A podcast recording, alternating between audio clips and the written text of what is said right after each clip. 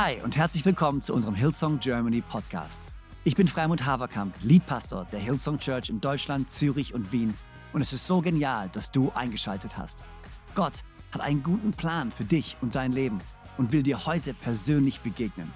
Ich hoffe, dass diese Predigt dich ermutigt und inspiriert. Viel Spaß bei der Message. Es ist so ein Privileg. Es ist so, bleib noch kurz stehen für einen Moment. Ähm, ich will einfach Danke sagen. Es ist so ein Privileg für mich. Jedes Mal, wenn ich hier in Konstanz sein darf, auf dieser Plattform stehen darf. Und äh, äh ich liebe Konstanz so sehr. Äh, ich liebe es einfach so sehr, hier zu sein, mit euch in Gottes Gegenwart zu sein. Und an der Stelle auch, hey, herzlich willkommen. Ähm, vielleicht bist du gerade nicht in Konstanz, aber an einem unserer Campus, vielleicht in Wien, in Köln, wo auch immer. Oder vielleicht bist du zu Hause in deinem Wohnzimmer. Äh, vielen Dank, dass du dir Zeit nimmst, dass du zugeschaltet bist und dass du zusammen mit uns diesen Gottesdienst feierst. Hey, unser Herzschlag ist, dass dieser Ort für dich echt so eine Oase sein kann, wo du auftanken kannst, wo du, wo du einfach Gott begegnen kannst und wo Gott zu dir spricht.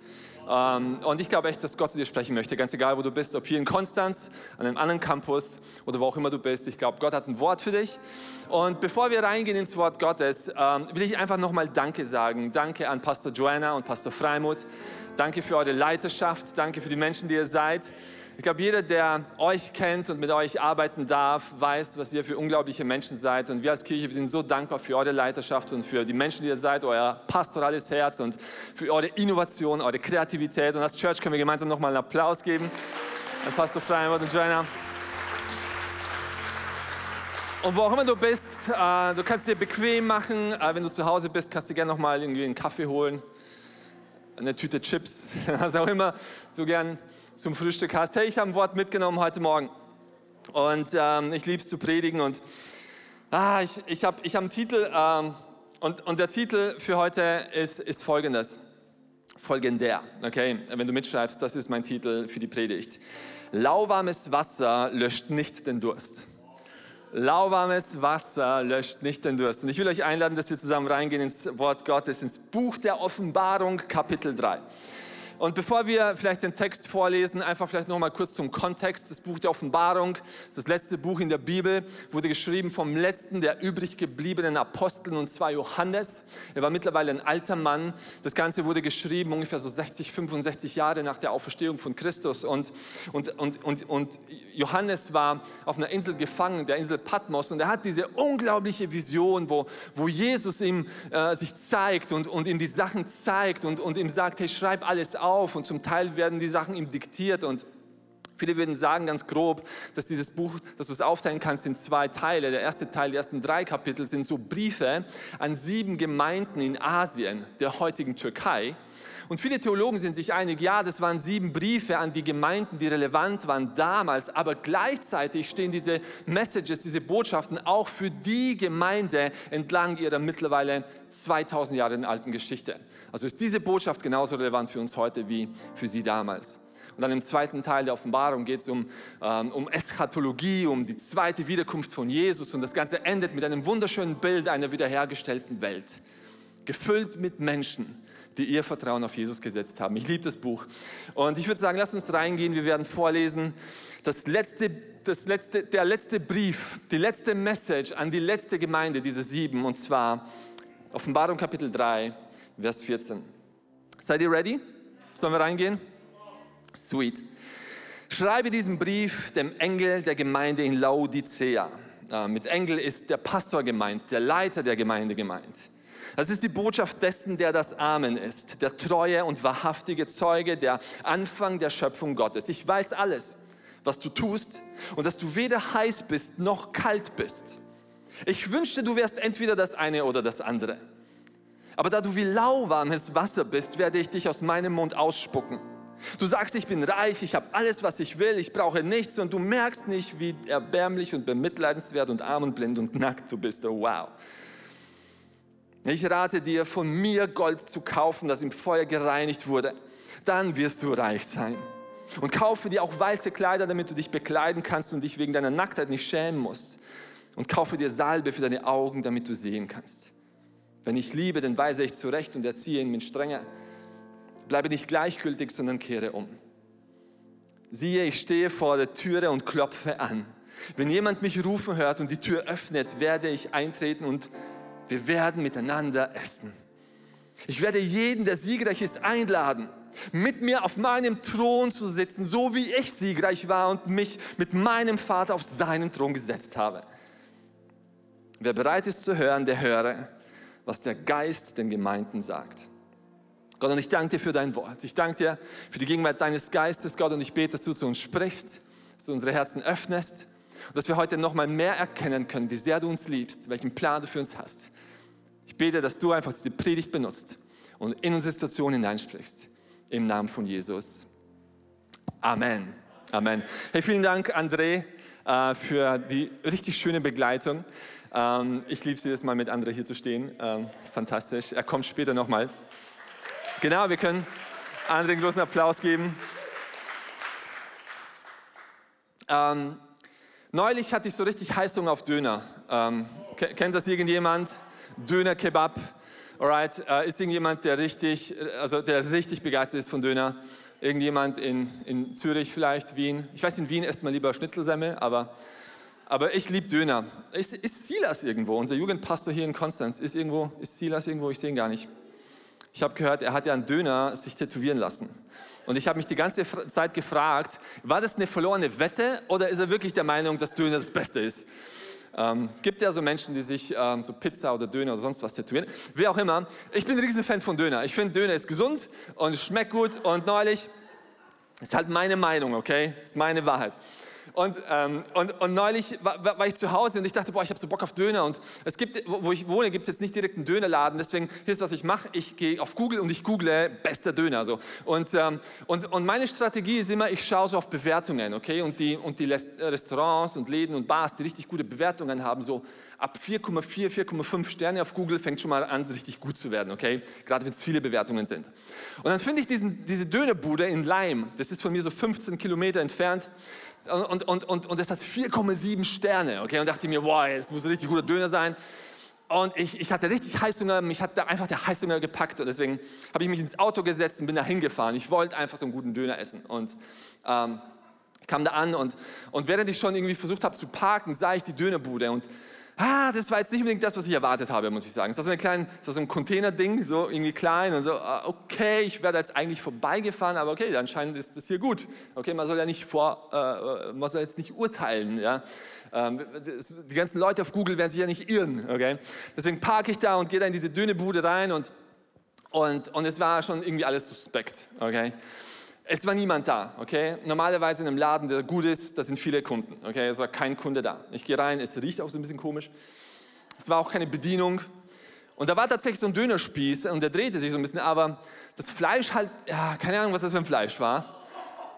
Und es sah auch nicht so aus, als wäre so die letzten paar Stunden was runtergeschnitten worden. Das sah halt einfach nicht super frisch aus, okay? Und kennt ihr diese Kanister mit so Salat und sowas davor? Das sah auch, das war zum Teil leer und zum Teil sah es nicht frisch aus. Und ich dachte mir so, hä? Aber ich dachte mir, ey, das hat doch so gute Bewertungen, das muss doch gut sein. Also musst du ihm jetzt irgendwie eine Chance geben. Vielleicht ist es die Dönersoße, die hier so gut ist und die alle feiern. Keine Ahnung. Also habe ich da so gewartet und es kam halt niemand. Und, und irgendwann habe ich so, hallo, also in, in, in, den, in den Container hineingerufen und dann, und dann kam plötzlich so eine Bedienung und war, war sehr freundlich, dieser, äh, dieser äh, junge Herr. Und, und er kam so um die Ecke und Kennst du das, wenn du morgens auf, aufwachst und aus dem Bett kommst und, und man sieht an deinen Haaren so noch so einen Kissenabdruck, wie du gelegen bist?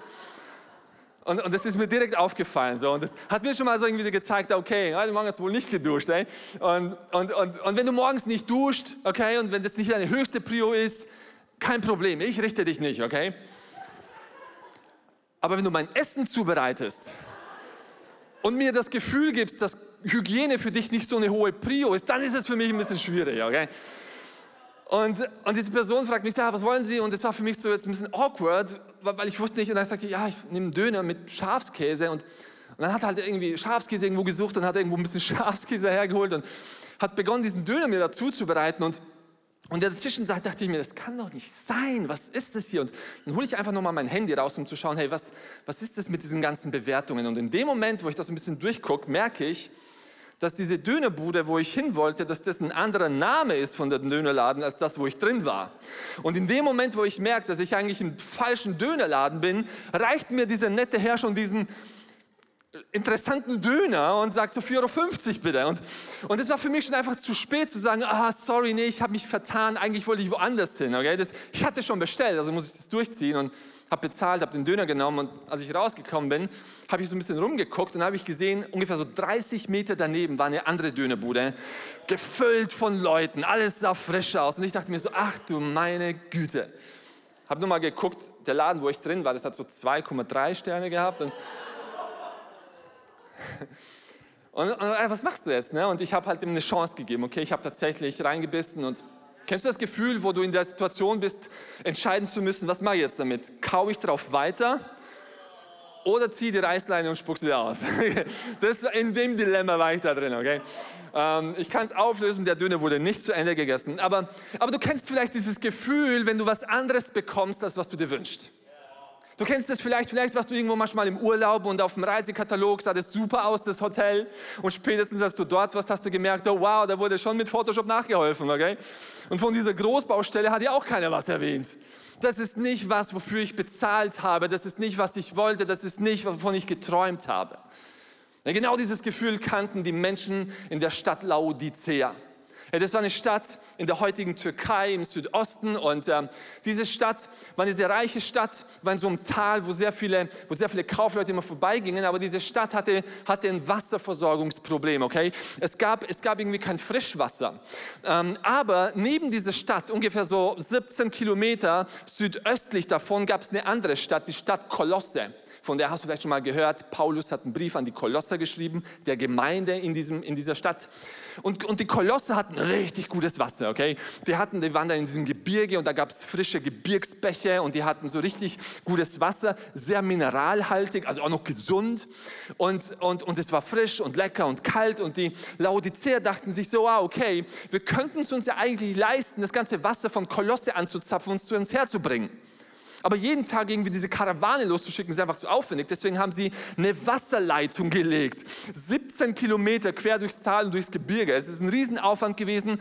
Du kannst heute noch die Überreste dieses Viadukts sehen, so mit Brücken und mit Tunnel und aus Ton. Und das war crazy, weil sie wollten dieses Wasser anzapfen. Sie wollten das leckere Wasser von Kolosse in Laodicea haben.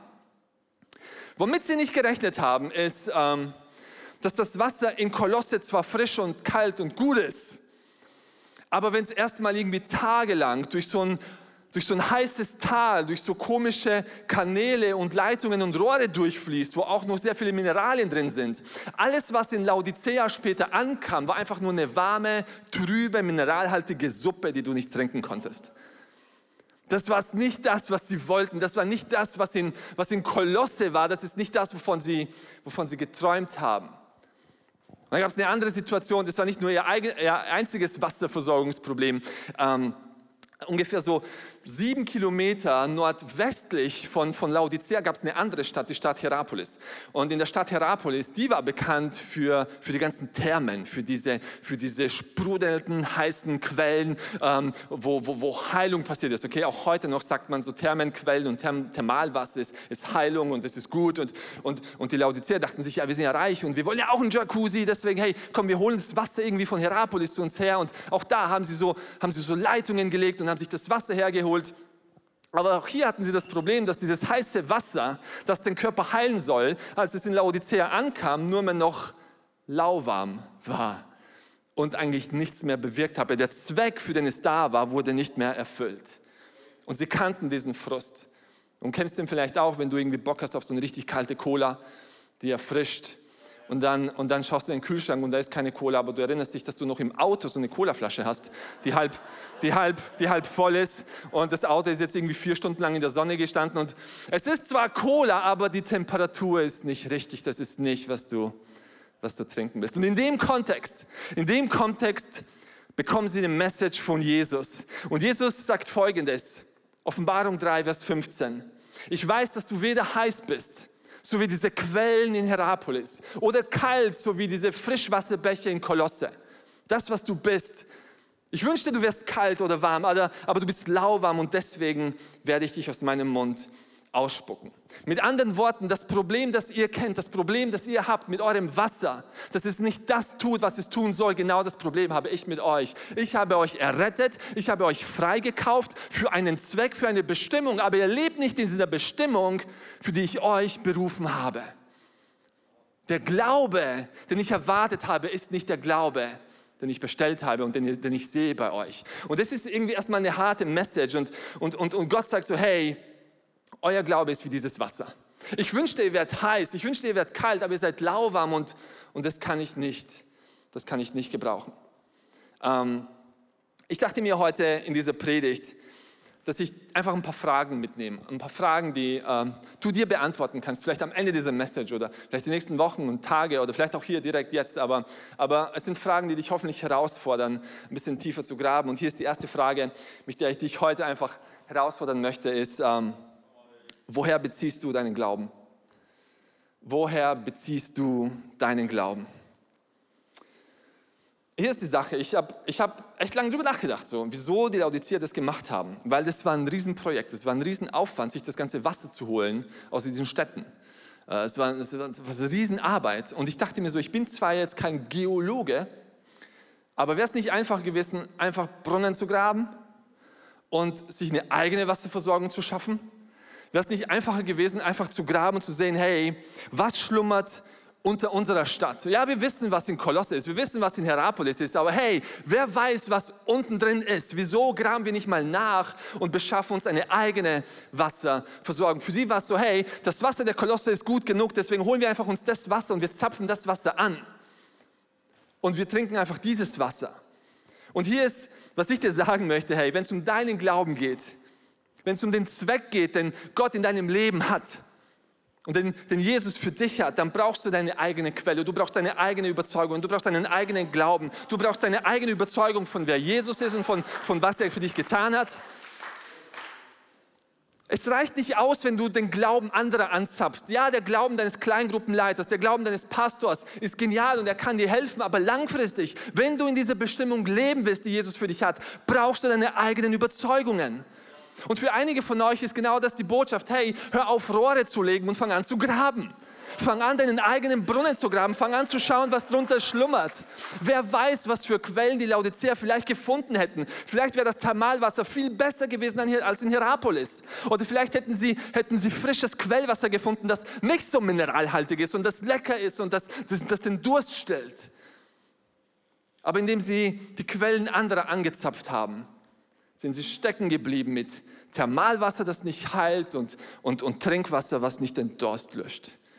Und ich will dich herausfordern, hey, grab tief. Wer weiß, was du findest? Wer weiß, was für ein Glauben du findest, wenn du einfach tiefer graben würdest? Vielleicht ist es ein Glaube, der nicht nur dein Leben verändert, sondern ein Glaube, der Berge versetzen kann, der die Welt verändern kann. Ich will dich herausfordern, grab tief. Ich glaube, es ist eine Zeit, wo, wo Gott dich herausfordern möchte, tief zu graben und deine eigenen Überzeugungen zu bauen.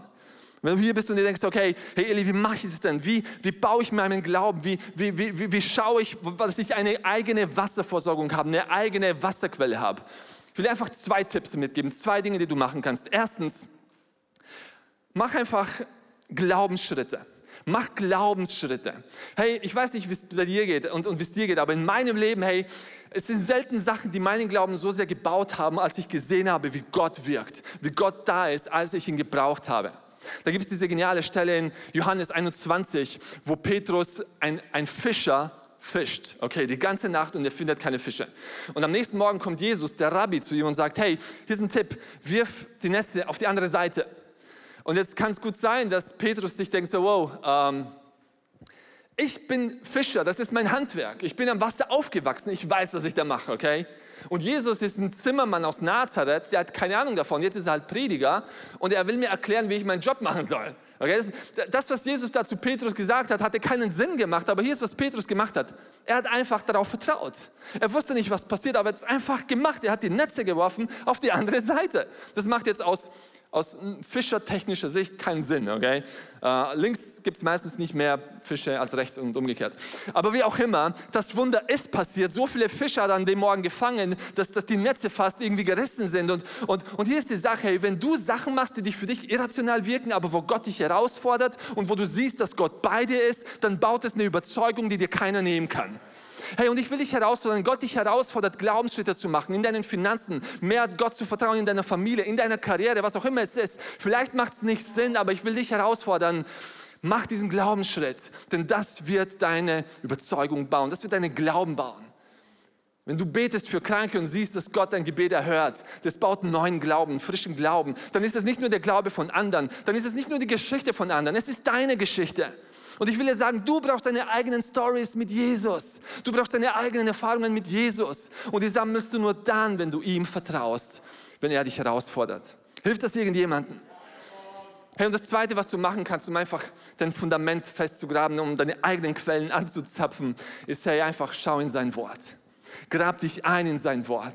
Hey, weißt du, die Bibel sagt, sein Wort ist Wahrheit und es ist die Wahrheit, die uns freisetzt.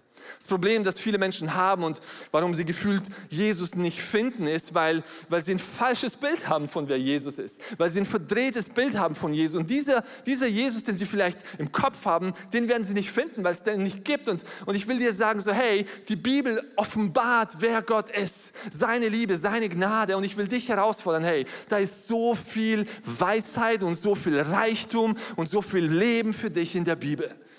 Und ich will dich herausfordern, tief zu graben. Du brauchst deine eigenen Überzeugungen, du brauchst deinen eigenen Glauben im Namen von Jesus. Und ähm, was ich, hatte, ich hatte neulich eine, ein Gespräch mit jemandem und, und, und er hat mir gesagt, so, hey, ich, ich, ich finde Jesus nicht. Ähm, und die Gegenfrage, die ich ihm gestellt habe, ist so, aber hast du gesucht? Hast du denn wirklich aufrichtig gesucht? Weil hier ist, wovon ich überzeugt bin, und das ist, was die Bibel sagt, wenn wir Gott suchen, wenn wir nach eigenen Quellen suchen, aufrichtig und mit ganzem Herzen, dann wird er sich finden lassen im Namen von Jesus. Ich bin überzeugt davon, dass wenn du dich auf die Suche machst nach deiner eigenen Quelle, nach deiner eigenen Überzeugung, dann wirst du etwas finden. Und dann hast du eine Wasserversorgung, die stabil ist. Dann bist du nicht abhängig von anderen Städten, sondern du hast deine eigene Überzeugung, deinen eigenen Glauben. Und genau in Zeiten wie diesen, hey, ich glaube, es ist so wichtig, dass wir genau das haben. Dann geht es hier weiter in diesem Bibeltext und ich liebe das so sehr. Äh, es ist zwar challenging, aber ich glaube, da ist so viel drin. In Vers 17 sagt Jesus zur Gemeinde, Du sagst, ich bin reich, ich habe alles, was ich will, ich brauche nichts und merkst nicht, dass du erbärmlich, bemitleidenswert, arm, blind und nackt bist. Ich rate dir, von mir Gold zu kaufen, das im Feuer gereinigt wird. Dann wirst du reich sein. Kaufe auch weiße Kleider, damit du dich bekleiden kannst und wegen deiner Nacktheit dich nicht schämen musst. Und kauf dir Salbe für deine Augen, damit du sehen kannst. Die zweite Frage, mit der ich dich herausfordern will, ist heute, hey, worin steckt dein Vertrauen? Worin steckt dein Vertrauen? Ähm, Laodicea war für, eigentlich für so drei Dinge besonders bekannt.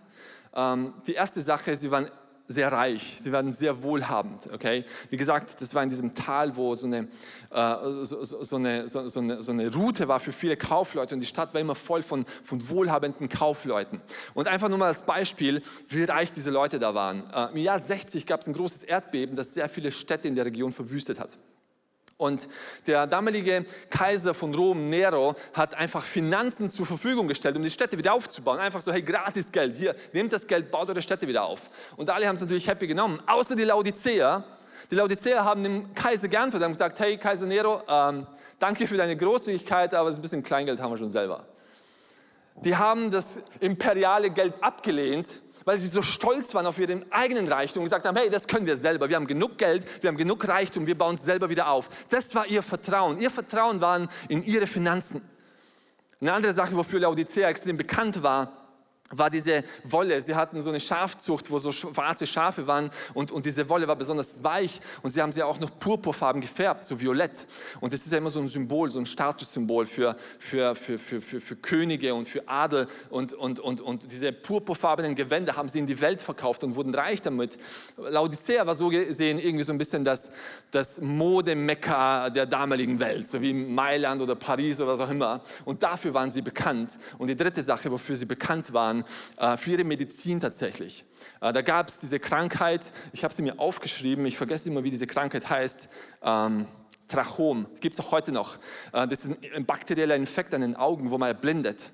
Heute kann man das leicht mit Antibiotikum ähm, äh, lösen, aber damals war das ein Riesenproblem. Und in Laodicea gab es eine Salbe tatsächlich, die sie in die Welt verkauft haben, der das heilt. Und dafür waren sie bekannt. Deswegen kamen auch Leute immer wieder nach Laodicea. Und das Krasse ist, Jesus spricht zu ihnen und sagt, hey, ihr verlasst euch auf all diese Dinge. Ihr verlasst euch auf euren Reichtum, ihr verlasst euch auf euren Status, auf eure purpurfarbenen Gewänder. Ihr verlasst euch auf eure Medizin, auf das, was ihr sehen könnt. Aber ihr erkennt nicht, dass all das, worauf ihr euch verlasst, nicht stabil genug. Das ist nicht das Fundament, das ihr braucht. Damit könnt ihr euren Zweck nicht erfüllen, wenn ihr euch das verlasst, was ihr habt.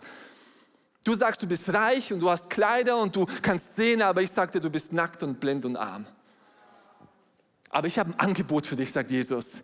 Kauf von mir mein Gold, dann bist du wirklich reich. Nimm meine weißen Kleider, dann hast du wirklich etwas, wo du dich anziehen kannst. Hey, und nimm meine Salbe, dann kannst du wirklich was sehen. Was Jesus ist, sagt dir, hey, wenn du dich auf das verlässt, was du machen kannst, was du hast, dann wird es kein stabiles Fundament sein für den Zweck, den ich habe für dich. Du musst dich verlassen auf das, was ich sage, auf wer ich bin, auf was ich dir geben kann, auf die Identität, die ich für dich habe. Die Kleider repräsentieren die Identität Identität, auf, auf die Vision und die Offenbarung, die ich dir geben möchte. Jesus spricht ähnlich darüber im Matthäus-Evangelium Kapitel 7 ist es, glaube ich, am Ende der Bergpredigt. Und die Bergpredigt ist ja so gefühlt die Verfassung dieses neuen Königreichs. Und am Ende dieser Bergpredigt sagt Jesus, hey, und wenn du darauf hörst, was ich sage, wenn du, wenn du darauf baust, auf meine Lehre und auf wer ich bin, wird man dich vergleichen mit einem Menschen, der sein Haus auf Felsen baut, der ein stabiles Fundament hat und egal welche Stürme reinziehen, egal wie stark der Wind und wie groß die Wellen, dieses Haus wird Bestand haben. Und alles andere, worauf du bauen könntest, ist Treibsand. Nichts wird Bestand halten. Herr, und für dich in deinem Leben, wenn du diesen Zweck erfüllen möchtest, den Gott für dich hat in deinem Leben, ich will dich heute herausfordern, worin legst du dein Vertrauen? Woher ziehst du dir deine Identität? Woher ziehst du dir deine Offenbarung? Ich liebe es so sehr, denn Laodicea, die waren reich, und, und eine andere Gemeinde in der Offenbarung, die war arm, Smyrna. Und hier ist, hier ist was, was Jesus sagt. Ich kenne die Verfolgung zu Smyrna, Offenbarung 2, Vers 9, die du ertragen musst. Und ich weiß, in welcher Armut du lebst. Doch in Wirklichkeit bist du reich. In Wirklichkeit bist du reich. Ob du reich oder arm bist, zeigt sich nicht in deinem Kontostand, sondern darin, wer dein Versorger ist. Deine Identität definiert sich nicht darüber, welchen Status du hast und was Leute über dich sagen, sondern was Jesus über dich sagt. Und ob du wirklich sehen kannst und erkennen kannst, hängt allein davon ab, was Gott dir offenbart. Weißt du, Smyrna, die hatten nicht viel Geld, aber die hatten etwas, was ihnen die Welt nicht nehmen konnte und das war ihr Vertrauen in Jesus. Und wenn du das hast, bist du wirklich reich. Pastor Freimund hat darüber gesprochen vorhin, hey, worin liegt dein Vertrauen? Und ich sage nicht, dass du eine Altersvorsorge machen musst und dass du nicht vorsorgen musst und dass du, dass du nicht Sicherheiten schaffen musst, aber, aber letzten Endes für den Zweck, den Gott für dich hat, hey, setz dein Vertrauen in Jesus, auf was er machen kann, auf wer er sagt, dass du bist und die Offenbarung, die er dir gibt. Das ist das einzige stabile Fundament, das es gibt. Und ich liebe so sehr, dass, dass Jesus hier ähm, sich vorstellt, in dem ersten Atemzug dieses Briefs, und sagt, schreibe diesen Brief an den Engel der Gemeinde in Laodicea, das ist die Botschaft dessen, der das Amen ist. Weißt du, wir sagen Amen ähm, immer so am Ende eines Gebets. Das ist für uns so eine christliche Floskel. Wir sagen es auch, wenn Pastor Freimut predigt und sagen Amen, was uns gefällt. Aber weißt du, im, im, hebräischen Denken war Amen so viel mehr. Amen war viel mehr etwas, wo man irgendwie eine Unterschrift runtersetzt und sagt, das ist wahrhaftig so. Das ist, das ist zum Beispiel, wenn du heute jemandem sagst, hey, ich kaufe dein Haus, das ist eine Sache. Aber eine andere Sache ist, einen notariell beglaubten Vertrag zu unterschreiben, weil das ist dann bindend, das ist dann sicher, darauf kannst du bauen. Und das ist, was das Wort Amen im, im hebräischen Denken bedeutet. Und hier kommt Jesus und sagt so, hey, ich bin die Personifizierung von Amen. Ich bin etwas, worauf du bauen kannst, das verbindlich ist, das nicht vergehen wird, das kannst du nicht wieder rückgängig machen. Ich bin der, der das Amen ist. Das ist dein Fundament, das du brauchst für dein Leben. Und die dritte und letzte Frage, die ich dir stellen möchte, ist, Wem öffnest du die Tür? Wem öffnest du die Tür? Siehe, ich stehe vor der Tür und klopfe an. Vers 20. Wenn jemand mich rufen hört und die Tür öffnet, werde ich eintreten und wir werden miteinander essen. Dieser Bibelvers wird ja immer wieder verwendet bei Altaraufrufen und bei Evangelisationen und, und gerade im Kontext, wo Menschen Jesus noch nicht kennen. Und dieses Bild wird hier gemalt, dass Jesus an der Tür steht und anklopft und wenn wir ihn reinlassen, dann haben wir Gemeinschaft mit Jesus. Und das ist genau richtig, okay? Weil diese Message ist für alle. Für alle, die Ohren haben und es hören können. Jesus steht an deiner Tür. Ob du Jesus kennst oder nicht, er ist da und er will eintreten. Aber ich finde es interessant, dass Jesus dieses Bild verwendet in einer Message, die gerichtet ist an eine Kirche. Alle Menschen, die das gehört haben, kannten Jesus. Und trotzdem sagt Jesus, hey, siehe, ich stehe an der Tür und klopfe an und wenn du die Tür öffnest und mich reinlässt, dann komme ich rein und wir haben Gemeinschaft. Und, und diese Message ist nicht nur für Menschen, die Jesus nicht kennen, es ist für dich. Und du musst nur lang genug mit Jesus unterwegs sein, um zu wissen, dass Jesus in dein Leben reinzulassen nicht eine Entscheidung ist, die du einfach mal machst, sondern jeden Tag neu machen musst. Jeden Tag neu, neu, neu Raum schaffen musst für Jesus. Weil ja, dein Commitment zu Jesus ist da, aber, aber wie sieht dein Alltag aus? Weißt du, und ich, für mich ist, ist immer so witzig, weil ja, das eine ist, wem öffnen wir die Tür? Aber unser Leben, unser Herz hat so viele Türen. Und ich glaube, genauso wichtig wie die Frage zu beantworten, wem öffnen wir die Tür, ist auch die Frage zu beantworten, wem öffnen wir sie nicht. Weißt du, die Bibel sagt im Buch der Sprüche, bewahre dein Herz mehr als alles andere. Und das Bewahre ist hier, beschütze es guard, bewahre es mehr als andere. Wieso? Weil darin entspringen die Quellen des Lebens. Dieses Haus, das du hast, dieses Herz, das du hast, ist so wichtig. Und jeden Tag steht Jesus vor dieser Tür und sagt, hey, ich würde gern diesen Tag mit dir verbringen. Ich würde gern dich einladen, an dieser Tafel zu setzen und mit dir zu essen. Ich würde gern mit dir durchs Leben gehen. Schaffst du für mich Raum? Und ich will dich herausfordern. Manchmal musst du die Entscheidung treffen, immer wieder neu Jesus reinzulassen. Aber manchmal musst du auch die Entscheidung treffen, zu sagen, hey, ich lasse dir alle anderen Türen zu.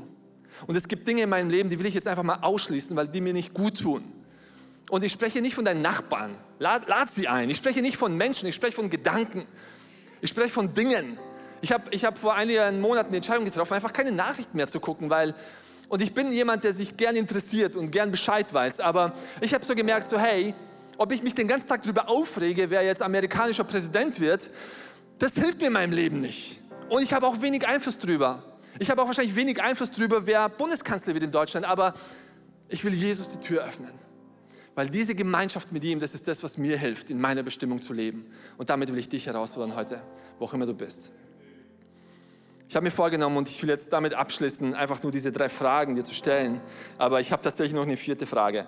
Ähm, und die vierte Frage ist, auf wessen Thron nimmst du Platz?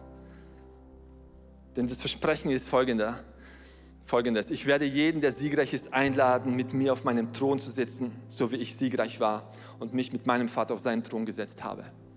Vielleicht bist du hier und du kennst Jesus nicht, hast dein Leben noch nie Jesus gegeben. Vielleicht bist du zum ersten Mal hier im Gottesdienst oder, oder zum ersten Mal unser Gottesdienst online angeschaut und ich will dir heute sagen, hey, das, was Jesus für dich hat, ist so viel mehr als bloß ein Leben, das du hier und jetzt führen kannst. Das, was er für dich hat, ist ewig. Wir haben vorhin für Trost gebetet, für eine Familie, die jemanden verloren hat. Ich habe vor ein paar Monaten erst oder ein paar Wochen erst, war ich bei der Beerdigung von meiner Oma und das hat mir nochmal deutlich gezeigt, so wow, okay, das Leben ist echt endlich und das ist so ein Gedanke, mit dem wir uns nicht gern anfreunden. Und ich will dir jetzt nicht Angst machen und das sollte nicht der Grund sein, warum du über Jesus nachdenken sollst, weil du Angst hast vor, vor dem Tod, aber ich will dir sagen, dass das, was Jesus für dich bereitet, über dieses Leben hinausgeht und er hat einen Thron für dich. Die Einladung, die er dir sagt, er hat einen Thron für dich. Wenn du siegreich bist, das heißt, wenn du diese Entscheidung triffst und Jesus zu deinem Fundament machst, dann das, was auf dich wartet, ist ein Thron. Und dieser Thron ist nicht nur ein Thron, sondern ist der Thron des Schöpfer des Universums. Und du kannst versuchen, aus deiner eigenen Kraft dir einen Thron zu bauen. Und keine Ahnung, was das für ein Thron wäre. Vielleicht wirst du versuchen, der reichste Mensch der Welt zu werden oder der beste Fußballer der Welt oder was auch immer. Und es gibt eine größere oder kleinere Wahrscheinlichkeit, dass du es schaffst, aber das, was Jesus dir anbietet, ist ewiges Leben. In Ewigkeit mit ihm. Dieses Bild von Gemeinschaft am Tisch mit Gott, deinem Schöpfer, das soll nicht nur für deinen Alltag hier und jetzt sein, das soll für die Ewigkeit sein. Und das ist die Einladung. Du musst nichts dafür tun. Alles, was du dafür tun musst, ist heute zu sagen, hey, ich setze mein Vertrauen auf Jesus. Ich grabe meine Brunnen, meine eigenen und baue meine Überzeugungen. Ich, ich schaue nach, wer Jesus ist und ich gebe mein Leben ihm und, und er hat eine Bestimmung für mein Leben und ich weiß, dass meine Ewigkeit in seiner Hand ist. Und wo auch immer du bist und diese Entscheidung vielleicht heute treffen möchtest, dann will ich dich einladen, dass du das tust. Hier in Konstanz und an all unseren Campus und Microchurches, während alle Augen geschlossen sind, will ich dich heute fragen. Also es ist ziemlich einfach. Die, die Bibel sagt im Buch der Römer, wer im Herzen glaubt und mit dem Mund bekennt, der wird errettet. Und wenn du heute die Entscheidung triffst, zu sagen, ich setze mein Vertrauen auf Jesus und ich werde diese Entscheidung treffen, im Herzen zu glauben und ich werde mit dem Mund bekennen, dass Jesus der Herr ist, dann gehe ich auf diese Reise und dann wartet auf mich diese Bestimmung und dann wartet auf mich dieser Thron. Jesus ist nicht in die, in die Welt gekommen, um sie zu richten, sondern sie zu retten. Und er hat ein neues Leben für dich. Und wo auch immer du bist, wenn du diese Entscheidung jetzt treffen möchtest, will ich dich einladen, einfach eine Hand zu heben. Ich werde bis drei kurz zählen und dann will ich dich einfach einladen, als, als, als Zeichen deiner Entscheidung, deine Hand zu heben. Eins, zwei, drei. Das ist dein Moment. Fantastisch, ich habe deine Hand gesehen. Ist noch irgendjemand hier?